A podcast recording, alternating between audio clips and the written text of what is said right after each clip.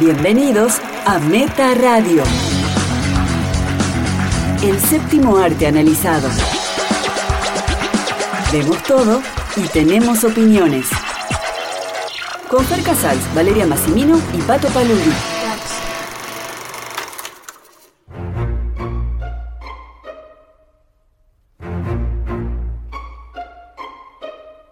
Hola chiques, esto es Meta Radio, grabando desde los estudios de Radio A en el edificio municipal Leonardo Fabio.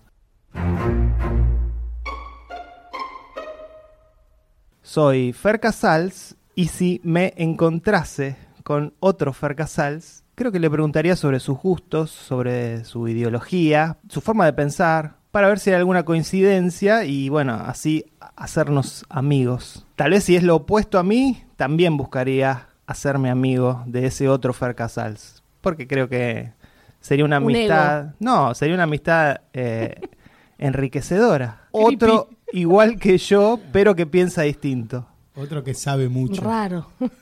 Fer Doppelganger sabe.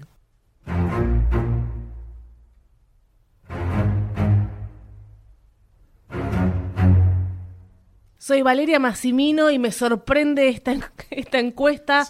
Ahora me la tiraron. eh, tantas cosas, tantas cosas a la otra Valeria, a la que está del otro lado, a la que está arriba o abajo. Trataría de ver quién es más malvada, a ver si tienes pensamientos oscuros. Indagaría e- ese rincón. ¿Quién es más malvada? O sea, que estás diciendo que vos sos malvada. A- al- al- iría a los pensamientos, porque si es una parte mía también, por ahí separamos en buena y en mala, comillas, hay una buena y otra mala, Sí, una oscura y una más Algo- luminosa. como Hugo y Bart, ¿se acuerdan? Porque si es algo es parte de uno, no puede ser completamente distinto, como decís vos, Fer. Claro, por eso yo indagué por ahí en los gustos y en la ideología. Vos vas más a la cuestión de buena persona o mala sí, persona. sí, voy a- a- al alma.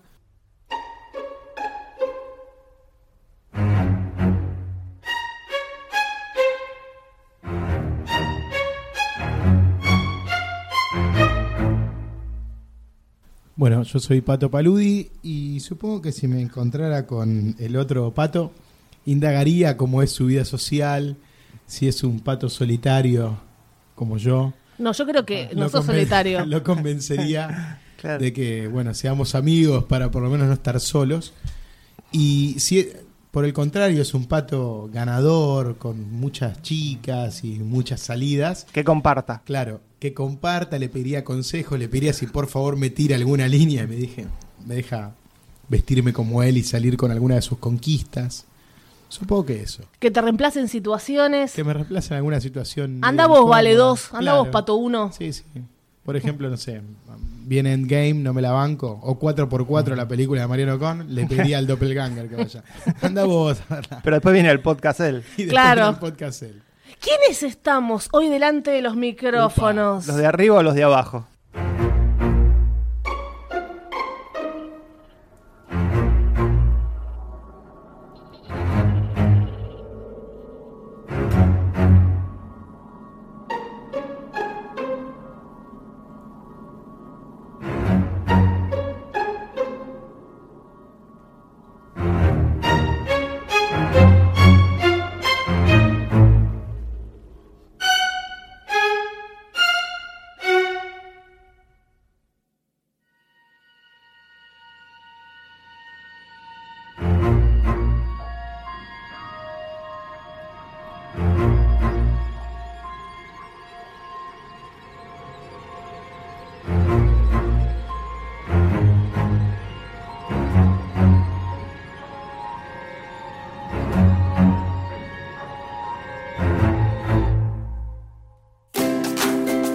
Entre el streaming y la sala de cine. ¿Qué estuvimos viendo esta semana? Valeria Massimino, ¿qué viste vos esta semana? Bueno, se terminaron las risas. Basta de risas. Estuve viendo un documental, el documental controversial de Michael Jackson, Living Neverland, sobre los abusos infantiles que realizó Michael Jackson. Sí. ¿Ya lo, lo afirmás ya como, lo afirmo, como el ya lo afirmo. eso fue. Dudamos después de cuatro horas Yo no. de este documental dividido en dos partes de dos horas de HBO, ¿no? ¿Qué pasa en estas cuatro horas? Tanta, tanta información. ¿Cómo fue planteado este documental? Básicamente empieza con testimonios. Hay dos testimonios de dos chicos, Wayne y James, ¿no? Que fueron abusados por Michael Jackson durante siete años, más o menos el término de siete años. Uno desde los siete a los 14 y el otro de los 10 a los 17, más o menos. Entonces ellos hablan, pudieron hablar, romper el silencio, cuentan todo con lujo de detalles, sí, lo que Michael les hacía exactamente, porque bueno, es morbo, ¿no? Era lo que tenían que contar de una vez, No, cómo sí, lo es- sometía. Es, lo que le da de alguna manera eh, realismo al documental, ¿no? Porque tampoco se podía evitar. desgarrador, muestran cartas, porque en esa época que no había celulares, los mensajes del contestador, donde Michael Jackson estaba obsesionado, Sí, y las miles de fotos, ¿no? miles de fotos. Uno miraba a Michael Jackson, bailaba con él, y mientras Michael Jackson estaba haciendo todo eso, llamaba a un chico, ¡ay, te extraño! Lo, lo hablo en castellano. Te amo, te amo, te amo. Pará, Michael Jackson. Sí, era muy extraña la relación que tenía con los niños, muy extraña. Los amo a todos. Y además que él aparecía en público con niños, lo cual Sí. es rarísimo. Él hacía apariciones públicas, esto están, están los videos, Como Yuya, chicos. y estaba de la mano con un niño preadolescente siempre. Nosotros que vivimos esa época, éramos más chicos, 20 años atrás estamos hablando de esto, más o menos. Más, si Eh, hablamos de 86. 86 yo tenía 6 años, más o menos, bueno. En el 86 ya se mostraba con chicos, Sí. en el 86. No, en, No, un poquito después. En, los poquito- 90 ya enloqueció. en los 90 ni hablar, Entonces, pero sí. ¿ustedes recuerdan viéndolo y no les extrañaba? Cuando nosotros éramos chicos y bailábamos, a mí no me, no me llamaba la atención que, estuviera, que estuviera con un nene de la mano. No, a mí, como dice Pato, me empezó a hacer ruido en los 90, donde ya Claro, había de- un rumor, Sí, después, vino por el rumor. después vino el juicio. No, pero antes, antes cuando los veía que subías con los nenitos en el No, a, mí, escenario. a mí nunca me hizo ruido porque obviamente todos éramos más inocentes y bien pensados No en solo- esa época y nosotros éramos más chicos Claro. encima. Pero no, no solo, no, solo no, no me hizo ruido, sino que yo, Era cool. por generación, eh, me gustaba Michael Jackson Claro. y lo escuchaba. Pero a nuestros padres no le hacía ruido. No, no. A ninguno.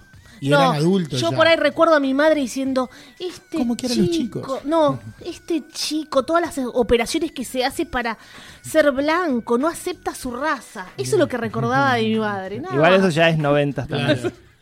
Y tu abuela que hubiese dicho. Eh, No, un freak, un monstruo. Un monstruo, pero por, que, por lo que era, no por los niños, por lo que era él como con su que rostro. habías todo- dicho nació con el color incorrecto. Él quiere corregirse. Claro.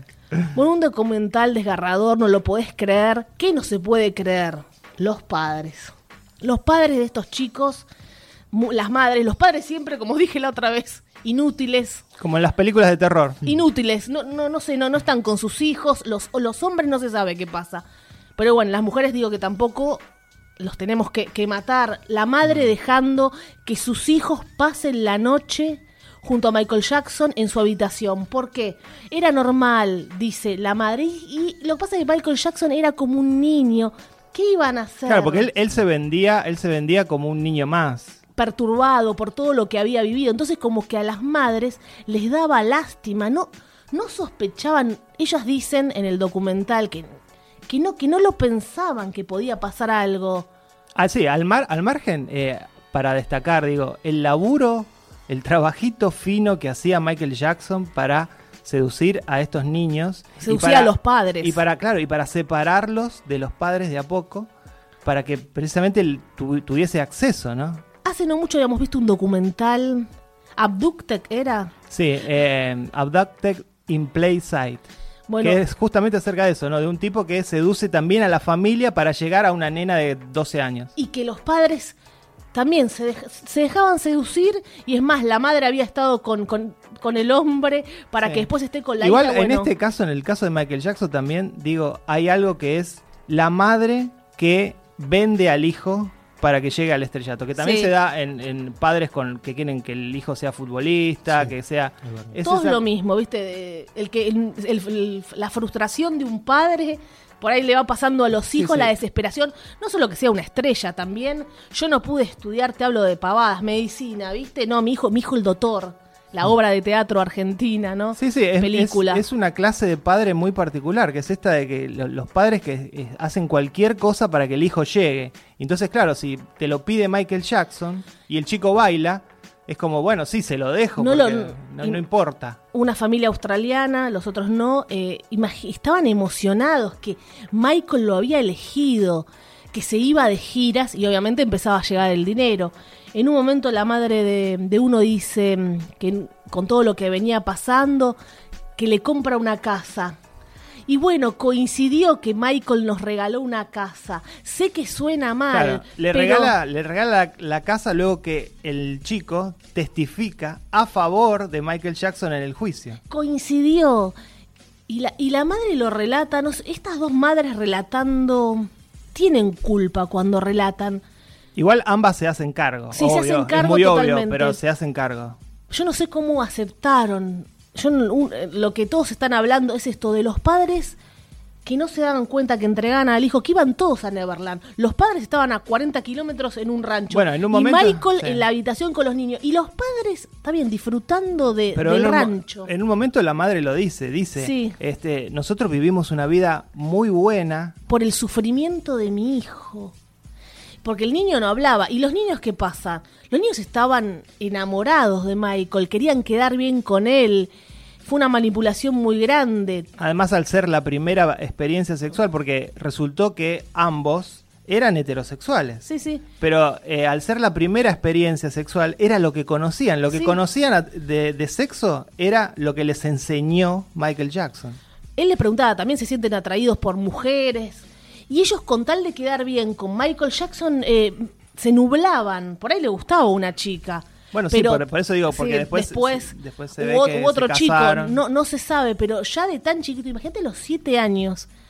Eh, Me estoy imaginando la, la- la situación y ahora Bueno, las, esto- las caritas de los nenes, porque el documental es fantástico, el archivo, el archivo que tienen de todo, y las caritas de los nenes bailando como Michael Jackson y él agarrándolos. Sí, sí, además que digo, el documental deja planteado que no, por la edad de los niños, eh, no, no hay ni siquiera la duda de que esto era un abuso infantil, digamos, ¿no? Porque son nenitos que vos lo ves y decís, es un nenito, un mocoso, y realmente inocente. Entonces no queda duda, yo creo que, bueno, el documental lo, lo- lo- lo entierra dos veces, ¿no? Pues está muerto, pero lo, lo vuelve a enterrar. Siempre decimos, a modo de justificar, no justificar, era otra época. Ahora esto es impensable. En, e- en esa época eh, no, no se pensaba mal, estaba más oculto. ser, Sí, no sé si es impensable. Nosotros estamos acá en Avellaneda justamente y hace seis meses salió la luz que a los chicos que juegan en Independiente tenían sexo por medias, por pantalones de fútbol. Lo- lo- los llevaban y los seducían. Y Boca les también, hacían ¿no? sacar fotos desnudos, todo por medias. Y estamos hablando del 2018. Claro, y ahí donde estaban los padres, ¿no? Claro, y ahí estaban los padres, bueno, también padres del interior, chicos que llegan a jugar acá y Un viven sueño. en pensiones, no tienen un mango, vienen en busca de su sueño. Es como algo, un patrón que se, se repite, ¿no? Y estos chicos, bueno, eran de clase media, no es que les faltaba el dinero, pero los padres al ver la fama, Michael Jackson número uno, Igual a nadie le importa nada, a nadie le importó nada durante todo este tiempo. ¿Cómo puede ser que durante 15, 20 años nadie opinó sobre este tema? No, bueno, Sí, no, y hubo- ahora- hubo ahora muchas sale- cosas. el juicio. Ahora sale un documental. No, bueno, hubo un montón de y cosas la- con y respecto al Aspen dice tema. que no va a pasar más la música de Michael Jackson.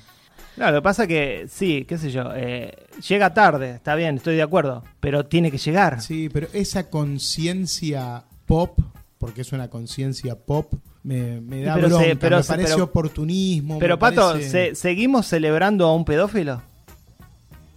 Y no. ¿Bailamos con la música de un pedófilo? Ya no bueno, es lo ba- mismo. Bailamos hace 20 años y ya sabíamos lo que hacía. Sabíamos Ahora no realmente. bailamos Pero hubo- porque, pero- porque no, no, hay no. un documental que nos No. expone. No, no, pero hubo... expone a la Pero humanidad. Pato, hubo un juicio en el que Michael Jackson fue exonerado. Entonces, ahí estaba como justificado el hecho de que, bueno, él fue a un juicio y zafó. Me acuerdo que ese eh, juicio hicieron el reenactment en E! Entertainment. Yo me lo devoraba. Era todo acting basado en lo que había pasado. Había uno que se hacía el Michael Jackson, que escuchaba. Y yo me devoraba esos juicios y bueno, podía que cre- creer que, que no. Y bueno, ¿él cuánto pagó por el juicio? Acá no se habla mucho de este documental del juicio. ¿Esto había sido en el 98, el juicio? Eh, sí, más creo o que menos. sí. Sí, hubo un arreglo fuera de corte, que es algo que prevé eh, la justicia allá, que es el arreglo fuera de corte. Lo del Estado, ante, contá. ante una demanda, vos podés legalmente arreglar con tu demandado por fuera de la corte. Entonces, si el tipo te dice, dame 20 millones, como fue el caso de Michael Jackson, Claro, ya o está. se, se habla de 25, La justicia deja claro, de meterse. porque Es terrible eso. Es porque terrible. al Estado le- un juicio en más de esta de esta cal- de este calibre le sale un montón de plata, entonces Sí, tratan sí. de evitarlo. Me parece que el documental ha habido algunas críticas, no muchas. Uy, la, la- la última película de Denzel Washington creo que, que tocaba ese tema. No ¿Te la- no la. Eh, de- del tema de la industria del juicio y los arreglos. Ah, la que es el el que hace de abogado. sí, sí. sí, sí. ¿Cómo hacemos para separar al artista de la persona? Eh, ¿Se puede separar? ¿Es justo separar? ¿Es injusto?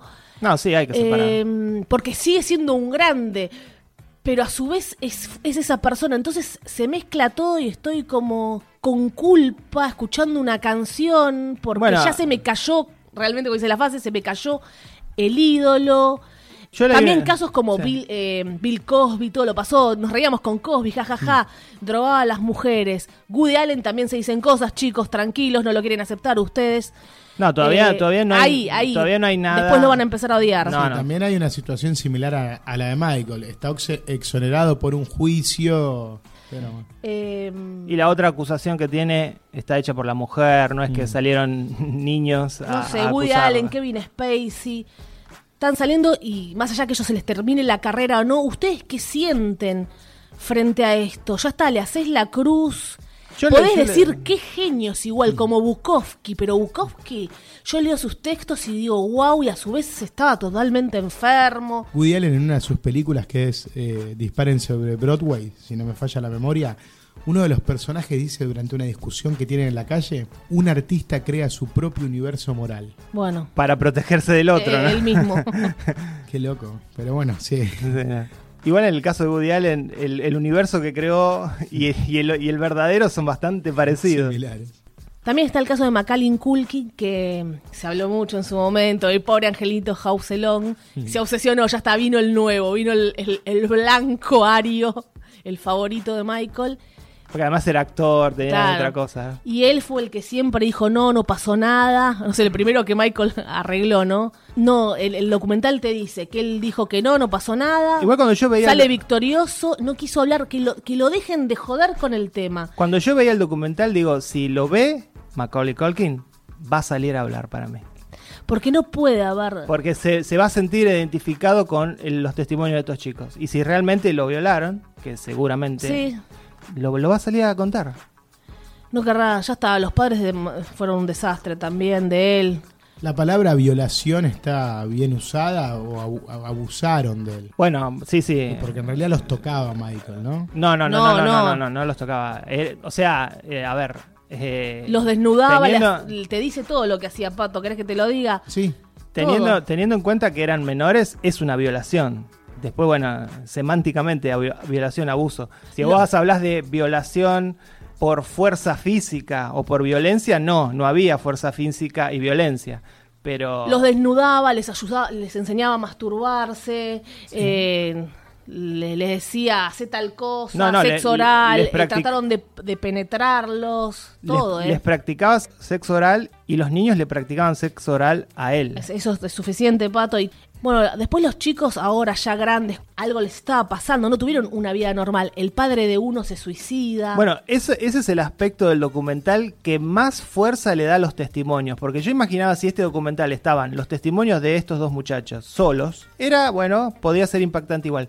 Pero se ve cómo sus familias fueron afectadas por esto y cómo ellos tuvieron que en un momento sentar a la familia y decirles, estaba mintiendo cuando Sí. dije que Michael Jackson no me tocó. Y lo tuvieron que hacer de adultos. de adultos decirlo. ¿Sabes la vergüenza Entonces, que le daba se a uno? Ve, se ve el impacto que tuvieron en la- no solo los padres, los hermanos, hasta una abuelita que aparece. Hay una abuelita hablando, mira. Entonces, eh, digo, esto le da mucho, mucha eh, carnadura al, al- al testimonio de esta gente, ¿no? Cuatro horas de documental. Sí. Se, Sí, lo se sostienen, se, Se hace sostiene. Se toma- largo, No, es se, dinámico. se toma muchísimo su tiempo, es muy pausado, no es frenético para nada, te deja ir asimilando todo y bueno, y está focalizado en, en estos dos muchachos, pero realmente es- no, no, no, no aburre, ¿eh? no aburre. Igual creo que genera también esa, esa emoción escuchar esta historia de alguien que es tan conocido para todos. Si esto fuese Sí, un documental sobre un tipo que Sí, nadie un conoce, anónimo, sí. que era un pedófilo que abusó de chicos, cuatro horas sería Sí, sí, porque creo ¿no? que todo el mundo tiene una relación con Michael Claro. Jackson. es así. No me contestaron eso, si pueden separar del artista o no, cómo lo sienten. yo contesté que sí, que, que yo no puedo separar, que para mí, a mí se, se me termina ese Sí, artista, no no puedo dejar de verlo eh, de la manera en que Woody era. Allen si sale también, porque vos sos Sí, bastante como totalmente, con Pato. totalmente. Eso no quita que diga la película X de Woody Allen es muy buena y que diga la canción X de Michael Jackson es muy buena, pero eh, Ya- ya cambió me corta todo. la relación con el con el artista, me la corta la relación con el artista. Sí. Yo no sé qué decir.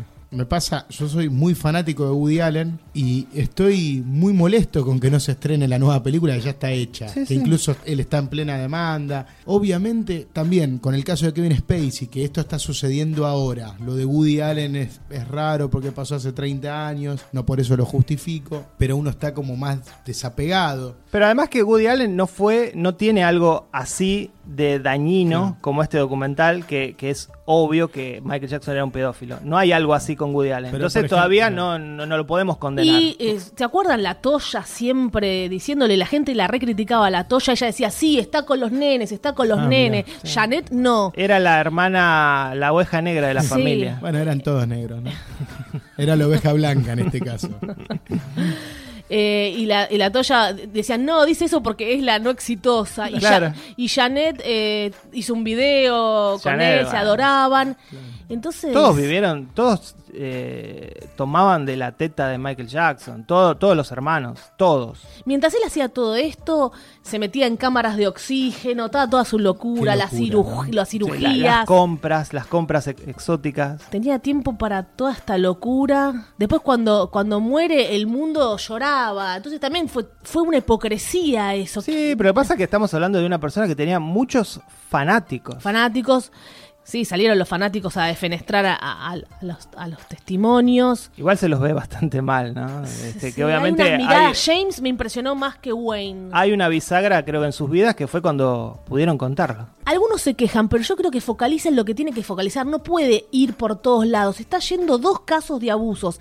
Algo retorcido, algo que se cayó mucho tiempo. No vamos a hablar de la familia, de los chicos, Además ahondar que- tanto, porque he escuchado cada cosa. Además que piden la otra campana. La otra campana la tuvimos durante 20 años. La otra campana... Basta de la otra campana. Sí, la otra campana está protegida por un ejército de abogados.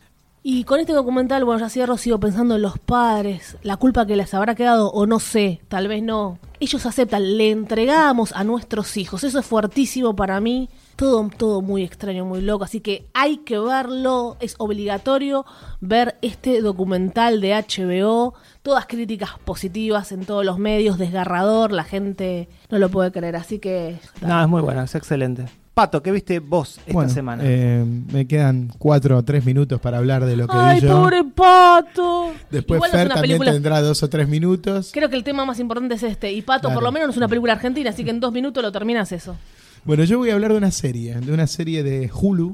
¿eh? Pará. Su- No, su bueno. amado Hulu, Es- el de ustedes. ¿Por qué ves Hulu? ¿Por qué no? Me- me- me- yo no lo puedo creer, Hulu. streaming, la, la vida es el cine. Bueno, ¿por qué miro Hulu? Por- obviamente porque el protagonista de mi serie es John Penn. Solo por eso vería todo si está John Penn como protagonista. Obviamente estoy hablando de la serie The First, eh, que es del creador de House of Cards, justamente hablando Ah, de. House of Ah. Cards. Bueno, eh, la serie está mm, protagonizada por John Penn en el papel de Tom Haggerty, por Anna Jacoby Heron, que es la hija de Dennis Haggerty, y por Natasha Magenlow, que interpreta a una mujer que se llama Lass, que es como la, la más burocrática de la NASA. Eh, Natasha Makenhlow, ¿les, les, les suena de nombre quién es? No. No. Es la, la actriz que trabajó en Truman Show. La que Ah, Truman está enamorado, la- Ah, que él, sí, él quiere sí. formar esa cara con las Estaba un poco desaparecida. ¿eh? recontra desaparecida, bueno, acá vuelve con todo. La serie cuenta la historia de la preparación de la primera misión a Marte en el año 2030 y pico, y los obstáculos científicos y políticos que va a haber en el medio. Hay una faceta burocrática que es el núcleo quizás político y científico de la serie, porque tiene varias ramas, que ahí eso está protagonizado exclusivamente por Natalia Magelow, ahí es donde ella brilla, y muestra no solo las complicaciones científicas que va a tener esta operación, sino también toda la industria del lobby que hay detrás de todos estos programas espaciales eh, y cómo van tocando a congresistas e incluso a la presidenta de los Estados Unidos. Recuerden que estamos Sí, pasado el 2030, en Estados Unidos hay una presidenta mujer. Bien, Qué loco, ¿no? qué loco. ¿De qué color es la presidenta? El futuro, no, es blanca, es blanca. Eh, y bueno, todo lo que tienen que hacer y cómo van comprando gente para que eh, apoyen y asignen presupuesto a la exploración O espacial. sea, ¿no? sucede en 2030, pero podría ser ahora, digamos. Sí, la bueno. red de corrupción es la misma. Convengamos que 2030 está un paso. Sí, sí, sí. ¿no? O sea, abrimos, cerramos los ojos, ya estamos en el 2028. Eh, en el futuro, obviamente, en Estados Unidos hay problemas económicos, hay un déficit presupuestario, y a partir de esa premisa, la gente de, de- de este programa espacial, en especial los, lo- los burocráticos, tienen que luchar para que les financien los proyectos, ¿no? Y bueno, por un lado está ese costado en la serie, que ahí es donde quizás más se nota la mano de- del creador de House of Cards. Parece que hay mucha tipo intriga de palacio, mucho, mucho diálogo. En un momento, en una parte de la serie, sí, un, un pedacito de la serie es eso. Todo aparte arranca de una base trágica. Sabemos que hay un antecedente trágico con esa misión espacial, entonces todo está cuesta arriba. Sin embargo, el, el cuerpo principal de la serie, obviamente el protagonista John Penn, y está enfocado en, en este personaje. Yo, pero, perdóname, ¿John Sí. Penn hace de astronauta? John Penn hace astronauta. Pues tiene cincuenta y pico de años. Bueno, es un astronauta, es el más experimentado de todos, es el capitán de la tripulación que ha tenido un pasado muy, glori- muy glorioso. ¿Cómo está John Penn con las denuncias, chicos? Un segundo. Bueno, pero yo- ahora viene zafando. Sí, Viene zafando, está ahí. viene zafando igual, después vamos a hablar algo de eso. Tranquilo, Pato. Sobre, sobre el final. Tranquilo, Pato. Eh, bueno, él es como una especie de as bajo la manga que tiene toda la gente de la NASA, porque si él está involucrado en el proyecto, Le da prestigio. le da prestigio y la gente lo escucha mucho. Hasta los que están en contra de, de toda esta movida, cuando John Penn habla, él es un tipo muy, muy escuchado. Entonces, también uno de, las, de los temas de la serie es lograr que él acepte liderar la misión. El problema con John Penn son los fantasmas de su pasado. Él es viudo, aún está luchando con la pérdida de su joven esposa y una hija adolescente que tiene graves problemas con adicciones a las drogas a raíz de la pérdida de la madre, ¿no? Entonces, por ahí va toda la serie. Va a explorar esa relación padre-hija, Acá el padre presente. sí, sí, muy presente, que eh, obviamente remite a una película que hablamos hace muy poco que es Beautiful Boy. Yo cuando la, Ah, la Ah, Ah, el miraba comercial. pensaba mucho en Beautiful Boy. Todo en la serie es muy sutil, está muy, muy bien filmado, con un diseño de producción que se luce en imaginar esos pequeños adelantos tecnológicos que marcan este futuro. ¿Cómo son los celulares? Claro, ahí hay un tema con todos los dispositivos de comunicación, Claro. con, con anteojos virtuales, que está, está muy bueno. Todos los, los pequeños momentos de efectos especiales que tiene la serie están sensacionales. Tenía plata autos, Hulu. Hulu puso plata. Mucha Pero- guita. ¿Estás enojado mucha con guita. Hulu? No, no, es una, ¿Querés ver en cine esto? es una producción impecable y a partir de esos momentos de, de pequeño sci-fi, eh, creo que logra momentos muy originales y muy poéticos. Igual Hulu ahora es de Disney, así que Ah, bueno, te, ya lo, lo compraron. ¿te gustó más First que First Man? Van, van de la mano, son, son historias similares. Recuerdo que First Man la odiaste. Sí, pero de- después No y la a- odiaste y al tanto. ayudar, ayudado por este podcast y todo el análisis que hicimos juntos, obviamente comprendí que es una gran película que quizás no era lo que yo esperaba. Meta te enseña. Está bien, Meta, Meta me enseña. Sí, definitivamente.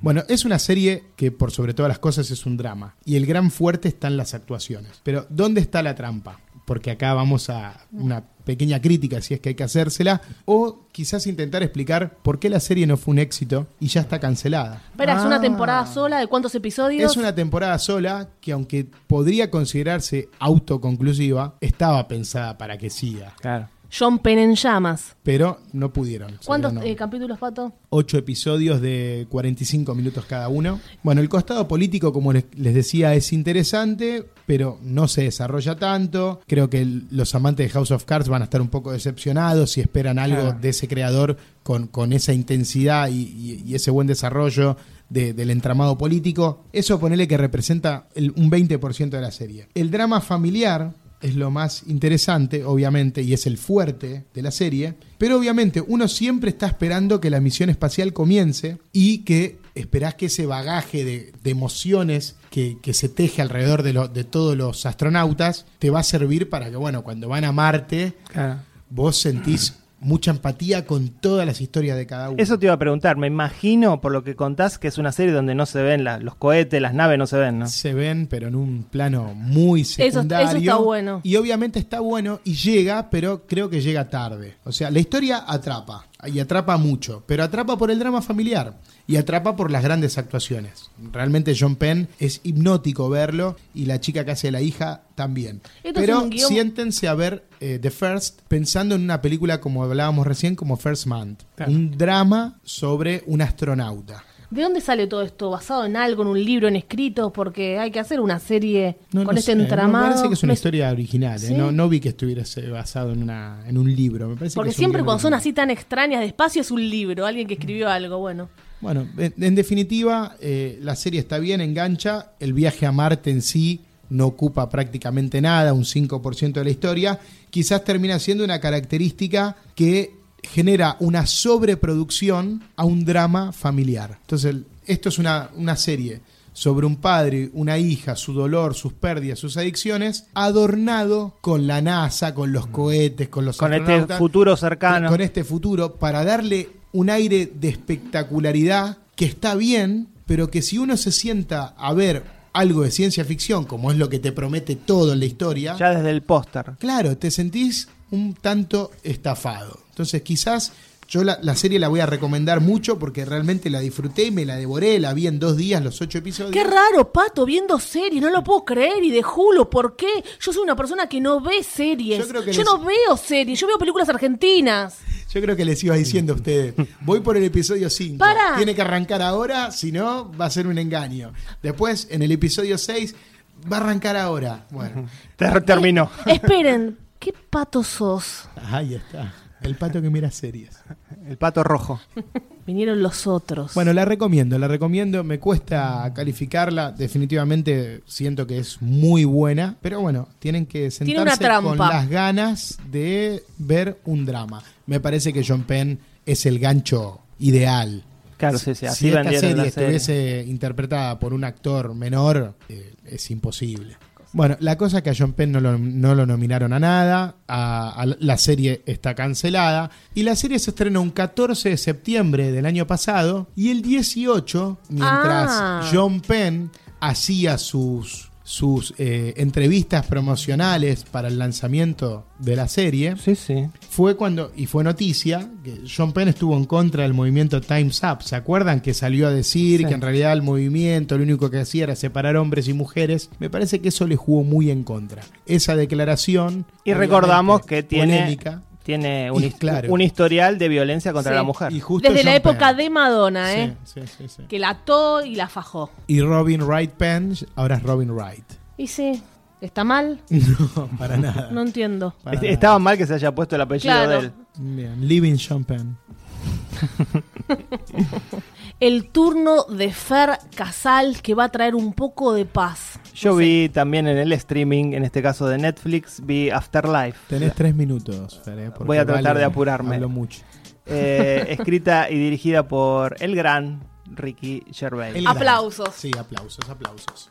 ¿Qué sería Ricky Gervais sin Larry David, no? Es lo primero que te tiro antes de que empieces a hablar. Apa.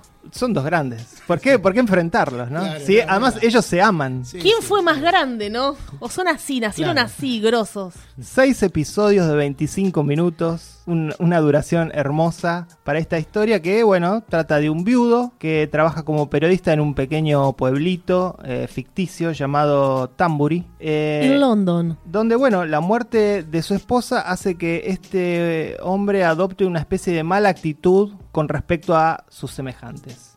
y a la vida en general, ¿no? Tony se llama, ¿no? Sí. Rompe su contrato social eh, en este pequeño pueblo. eh, se convierte en una persona irritable, que dice lo que piensa y que no le importa porque como él mismo lo dice en el primer episodio, si hago algo demasiado eh, fuera de lugar, siempre tengo la posibilidad de suicidarme. Entonces, ¿qué importa? Claro, que él realmente quiere suicidarse, no lo hace por la perra. Él tiene una perra que como no puede alimentarse sola, Claro, en un principio es eso lo que, Claro. lo que lo mantiene vivo. Se estaba por suicidar y ve la mirada de la perrita y eso lo habría detenido. Realmente acá hay un pequeñísimo arco que tiene el personaje en estos seis episodios, pero los episodios están estructurados de una manera en que la rutina del personaje es la rutina que vemos en cada episodio. ¿no? El episodio 2, 3, 4 y 5 son básicamente iguales. Es la rutina de él que se levanta, alimenta a la perra, se va a trabajar, se cruza con los vecinos de siempre. Claro, primero se cruza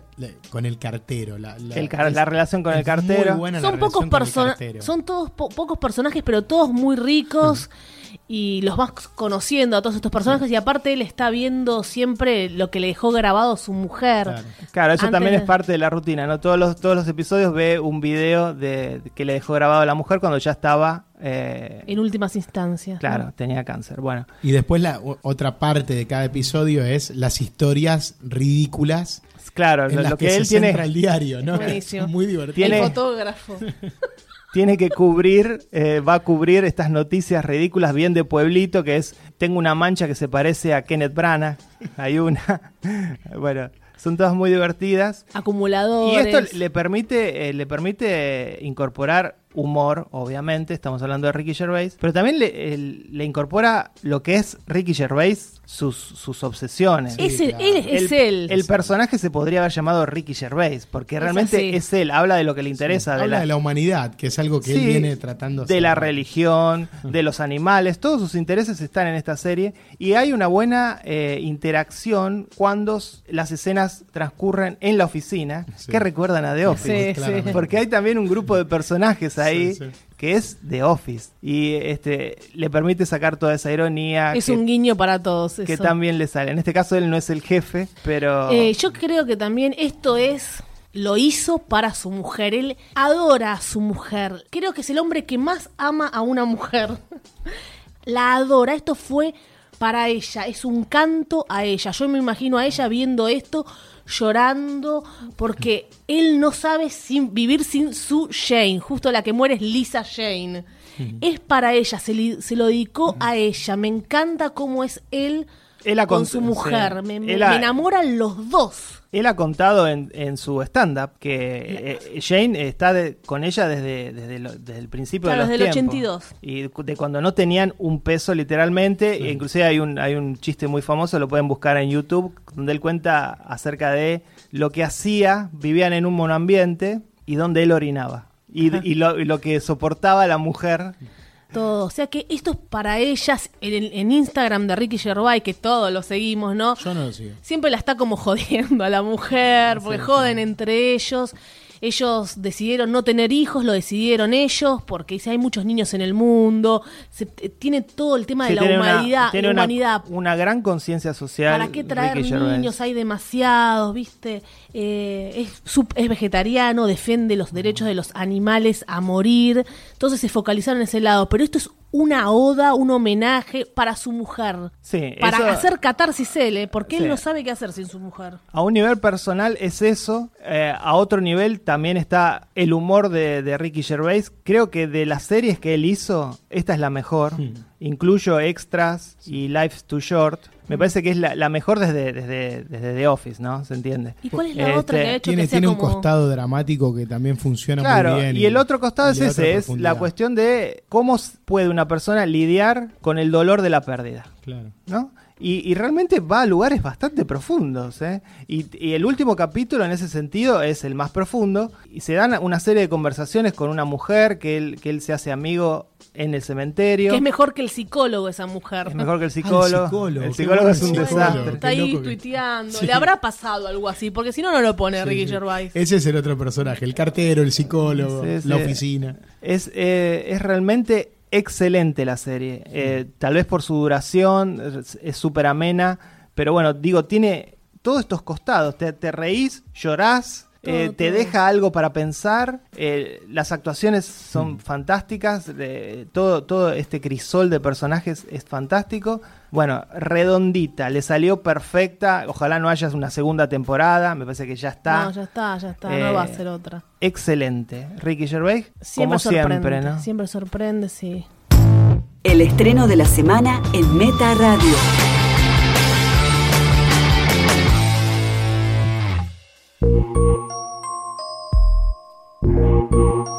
Creep on in, on in, on in.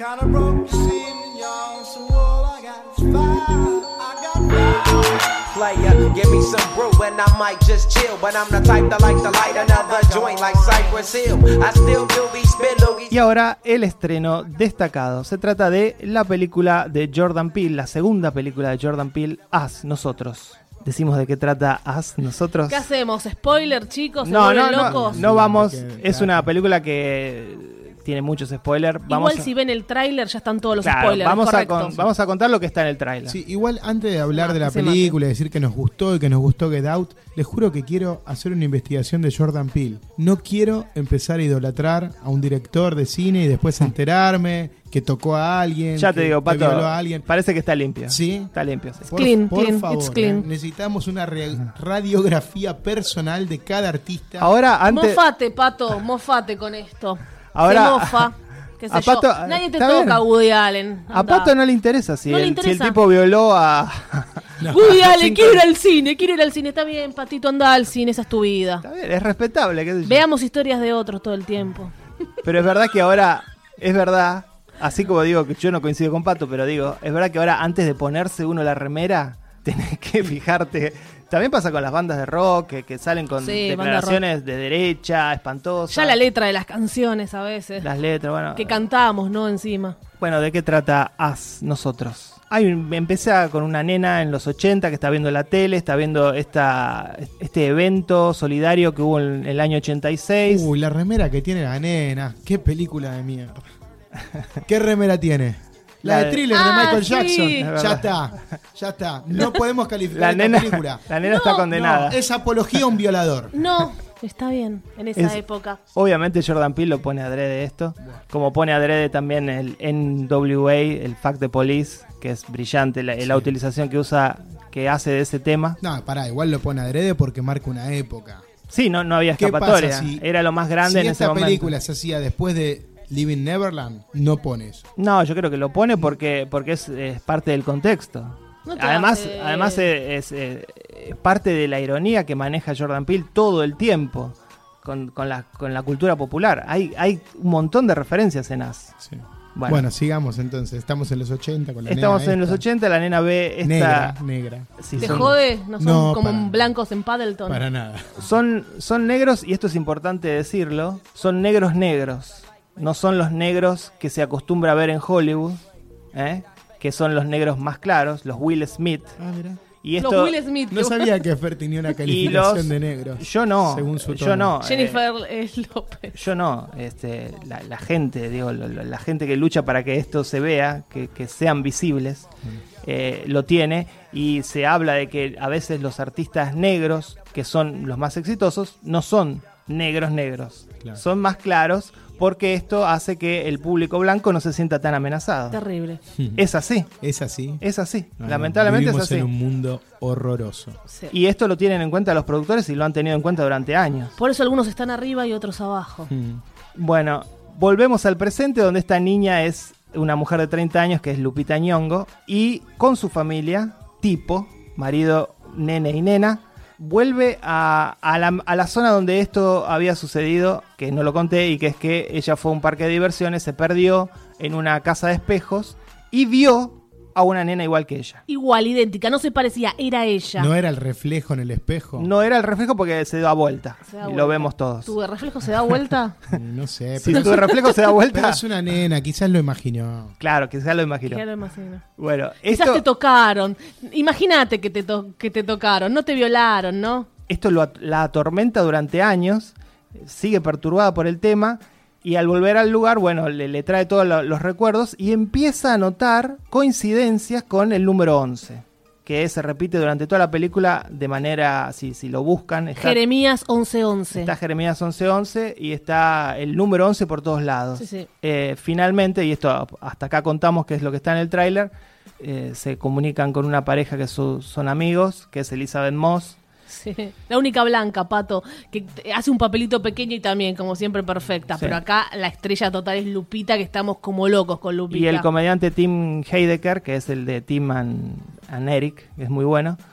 Bueno, esta pareja amigos Una hay- serie que ve Fer nada más. es muy buena, sí. Y están en su casa, de ahí de la playa, y en la, en la- al frente de la casa aparece una familia igual a ellos, con unos mamelucos rojos. Iguales, idénticos. Hasta ahí, hasta ahí contamos. Porque no, quiero ese- contar todo, porque Ese es, ese es el tráiler. yo quisiera contar más.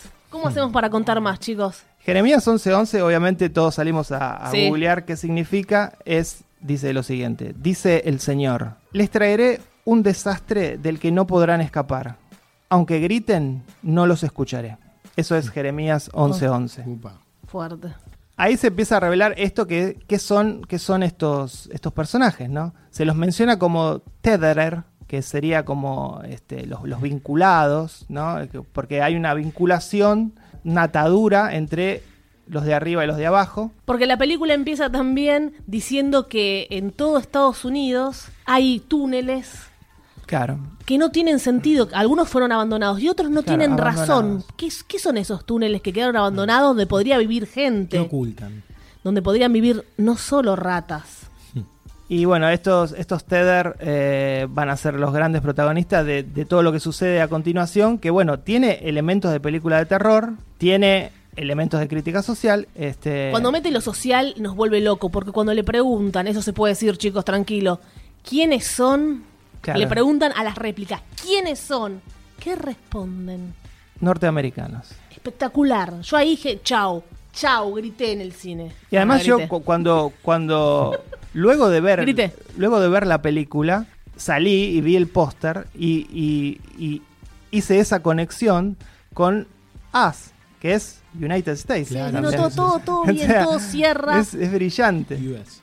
va por el camino también en, el, en la parte del horror de Hereditary. Va por ese mundo, esa cosa extraña, Sí, es extraña, muy que cada vez es más extraña. Y cada vez Muy se pone-. Cada vez se pone más extraña. Y bueno, lo alegórico le encanta a Jordan Peele. También hay que decirlo, a mí me encantó la película, me encanta Jordan Peele, tengo la remera puesta, pero no es una persona sutil. O sea, lo que, lo que quiere subrayar políticamente, socialmente, lo subraya a trazo grueso. No De sé si trazo de alguna grueso manera, tampoco. De alguna manera es como Black Clansman, que, del, que de hecho él produce esa película sí, sí. me recordó eso, ¿no? Lo que tiene para decir lo dice de una manera Sí, no sutil. Siempre que logres desencriptar el mensaje, ¿no? Hay Claro, que ver yo no cómo... sé si todos lo agarran. Claro, hay O sea, que ver a- cómo... a Claro, si no- subestimo a la la gente yo a película. veces. No, no, yo no sé si es subestimar. Yo sí. La película también tiene un elemento de, de- de cine fantástico que puede ser leída de esa manera. Bueno, ¿quién es Claro. esta gente? Porque Bueno, pero la eso- película eso es lo funciona que- como yo, yo te lo- se los dije apenas salimos del cine. A mí me hizo acordar a Funny Games de, de Haneke. Claro, también es un home invasion. Claro, el ¡Apa! subgénero. Momento de subgénero. Hay Es que hacer una cortina, chicos. Ya está, se viene la cortina. sub- Entonces, el que, el que quiera hacer una interpretación literal de- del suspenso que va a haber y de lo sobrenatural, Bueno, pero sí, es una eso- película de, de gente queriendo asesinar gente. Sí, y eso habla de la brillantez de Jordan Peele, Claro. que la escribe, porque funciona de las dos maneras. Entonces, Sí. de alguna manera puede agarrar a un público eh, menos inteligente, llamémoslo, que no caza, que no caza Sí, eh, sí, sí, digámoslo. las alegorías. Y la disfruta como película de terror y Claro. como eh, ejercicio de ciencia ficción o lo que sea. Que, que funciona, sí. Tiene es- mucho, mucho suspenso, mucha Mucho, tensión. Y las personas como nosotros, súper inteligentes, Ah, la podemos disfrutar también como una alegoría. somos snob, yo la disfruto en otro plano. Me volvió loca imaginar que yo estoy acá y hay alguien abajo haciendo lo mismo que yo. Me volvió loca imaginar eso. Me, me- me encantó ese Y te, paneo. digo, y te digo algo, porque nosotros obviamente salimos del cine, como decía Pato. y- Fuimos los tres de la mano, chicos. es verdad. Fuimos al cine, al Village. Así es. Y cuando salimos del cine, los tres coincidimos en que, bueno, lo alegórico era la cuestión de, la, de mostrar la desigualdad, ¿no? De alguna manera mostrar eh, que había norteamericanos pobres y había norteamericanos que la pasaban bien, que eran ricos, este, y que ambos eran iguales. Sí, sí. Entonces, esa era la manera. Bueno, luego yo leí notas sobre la película y había otra lectura que hacían, y creo que es bastante válida también, y es casi te diría lo opuesto. Entonces, por eso digo la brillantez del guion, porque había una lectura que decía que, en realidad, los que están debajo, los Tether, son los votantes de Trump. que durante mucho tiempo estuvieron Me estoy tatuando Jordan Peele. durante mucho tiempo estuvieron escondidos y aparecieron de repente, lo votaron masivamente, lo hicieron presidente a esta persona que es un racista, este, y hasta el hecho de que usaran mamelucos rojos era una señal de esto, porque el rojo es el color del Partido Republicano.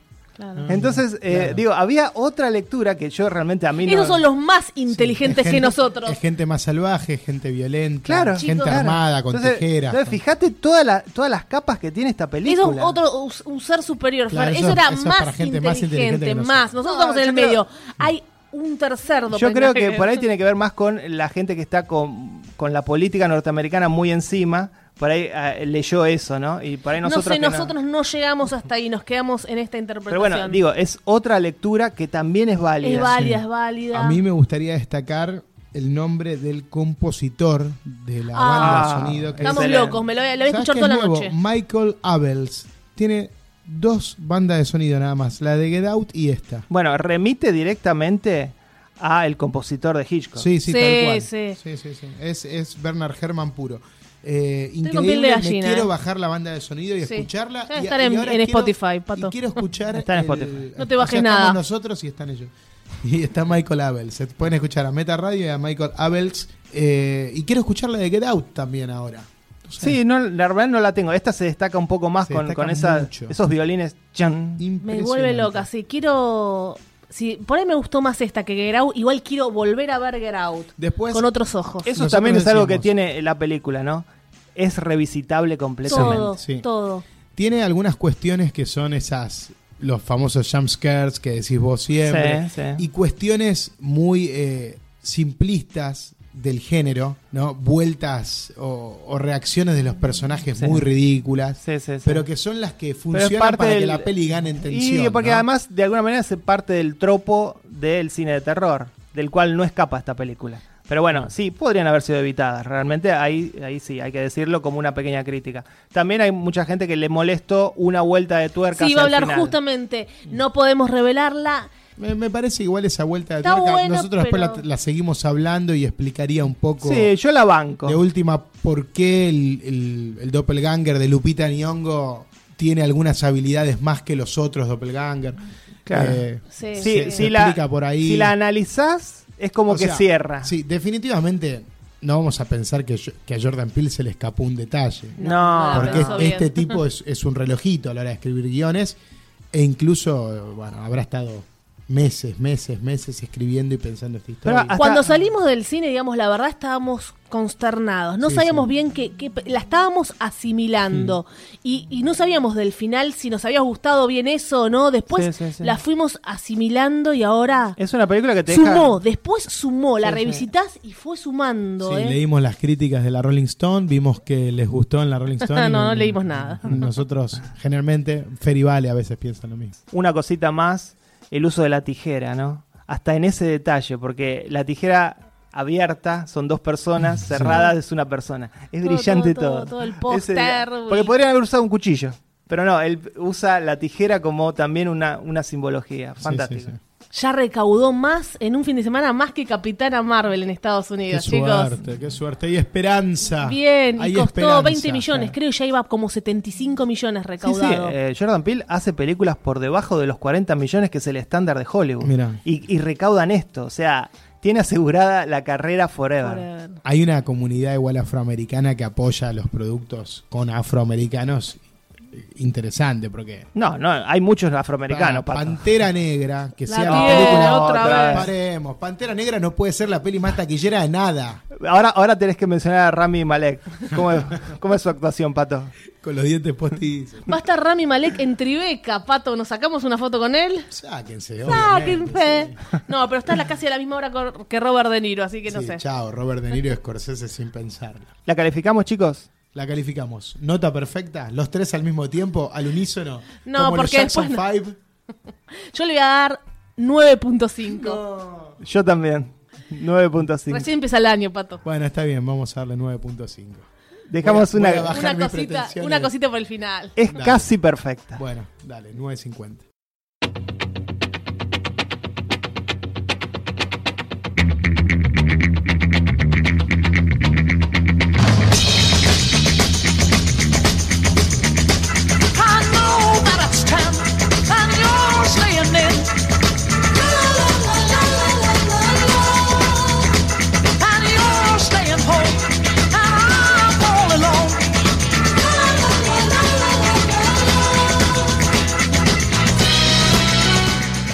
Y hasta acá llegamos con este nuevo episodio de Meta Radio. Les recuerdo que pronto, Vale mencionabas Tribeca, van a ver, mientras nosotros estamos allá, van a poder escuchar tres especiales de Meta Radio Espectaculares. dedicados a el sexo, dedicados a películas relacionadas con el sexo, ¿se entiende, no? Eróticas. Otro relacionado con los trabajadores, Upa, porque cae justo en el Día del Trabajador. Va a ser... eh, Acá se labura en Argentina mucho. Sí, obvio. Los venezolanos en especial. Y un tercer especial que va a ser Guilty Pleasure, placeres culposos. Impresionante. Así que espérenlos pronto. Soy Fer Casals. Soy Valeria 2, Massimino. Y yo soy Pato Paludi, chico. Chao.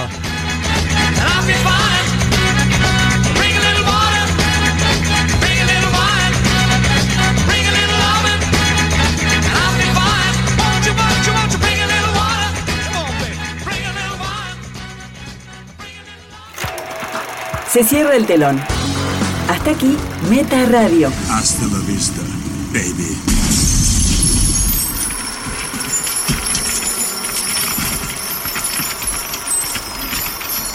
Este programa fue grabado en Radio A, en el edificio municipal Leonardo Fabio.